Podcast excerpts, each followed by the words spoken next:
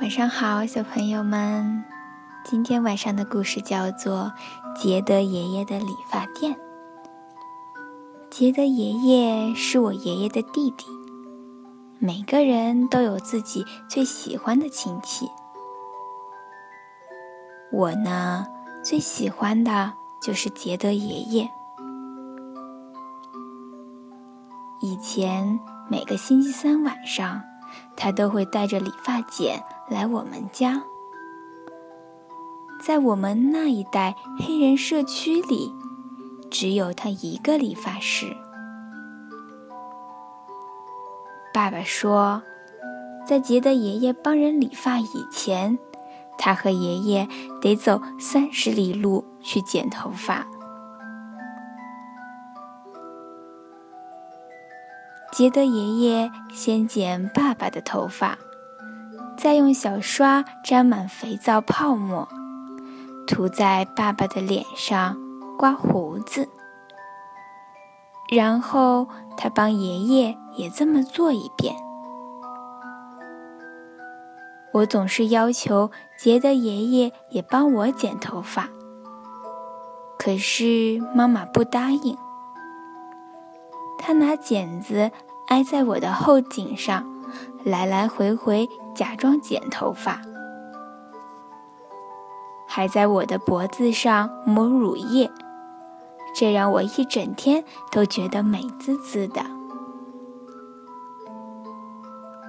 做完这些，他把我抱在腿上，告诉我有一天他会开一间理发店，会有很多豪华的设备，冲水台嘛，全都亮晶晶的，地板呢，干净光滑的，能让你看见倒影。还要有四张理发专用的椅子。店外竖着一块又高又大、红白相间的招牌。杰的爷爷说他一直在存钱。这些话杰德爷爷说了好几年，可是没有人当真。那个年头。人们就是不会做那样的梦。我们住在南方，大家都穷。爸爸和其他少数人拥有一小块自己的农地，不过多数人是佃农，他们住简陋的小木屋，为别人耕种，换取一点儿农作物。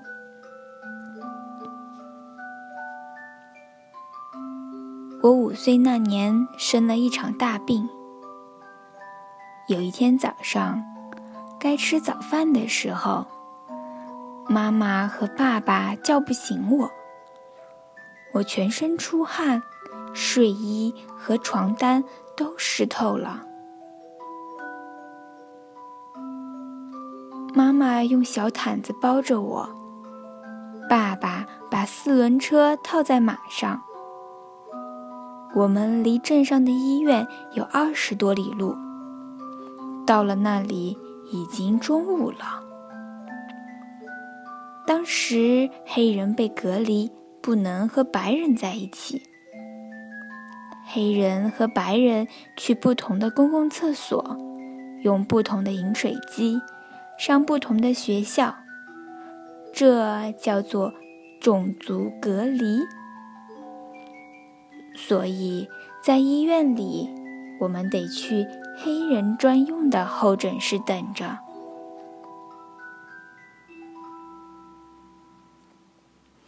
我一直昏迷不醒，但医生要等看完所有来看病的白人，才肯给我诊断。医生告诉爸爸，需要给我做手术，费用是三百美元。三百美元在当时是一大笔钱，爸爸根本不可能有那么多。没有钱，医生就不肯动手术。妈妈又把我包回毯子里，带我回家。她整夜抱着我，照顾我，直到第二天清早。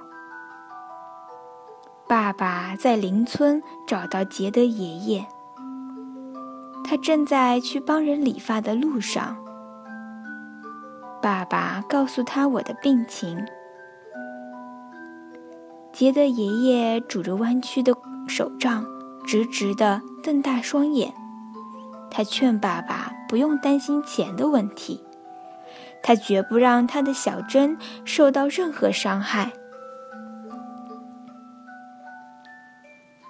就这样，我做了手术，休养了好长一段时间。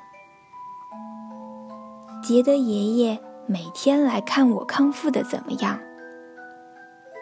可我知道，那三百美元推迟了他的理发店计划。几年以后，杰德爷爷的店差点开成了。他存够了买地和盖房子的钱，只差装潢和设备。那天，杰德爷爷在我们家。晚饭后，有人敲门，原来是他的朋友莱特先生。他说，他们存放积蓄的那家银行倒闭了。杰德爷爷存在那儿的三千多元，通通没了。杰德爷爷没说一句话，就那样站了老半天，然后对莱特先生说：“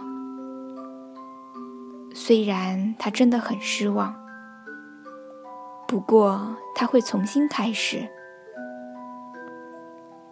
说起那段不景气的日子，正是经济大萧条的开始。大家都没什么钱，但是杰德爷爷还是去为顾客理发，即使他们没钱付给他。他们和杰德爷爷分享他们所能给的。一顿晚饭，新鲜的蛋，或者自家种的蔬菜。等他们有钱了再付。杰德爷爷重新存起钱来，在七十九岁生日那天，老杰德爷爷终于开了他的理发店。店里什么都有。就像他说过的，宽敞舒服的椅子，四个理发台，真的，地板干净的发亮呢。开张那天，从四面八方来了很多人，都是杰德爷爷的顾客。过去的那么多年，他去给他们理发，现在他们都来祝贺他。我敢说，他理了一整晚的头发，还有第二天整个白天和晚上，一直到第三天。杰德爷爷太兴奋了，连觉都不用睡。我当然也去了。世界上没有任何事比这更重要。我坐上大大的椅子。杰德爷爷抹了乳液，拍拍我的脖子，就像以前一样。他推着我和椅子转了一圈又一圈。不久以后，杰的爷爷就去世了。我相信他走得很快乐。你想想看，他实现了他的梦想。即使当年没有任何人把他当真，他教会了我要相信自己的梦。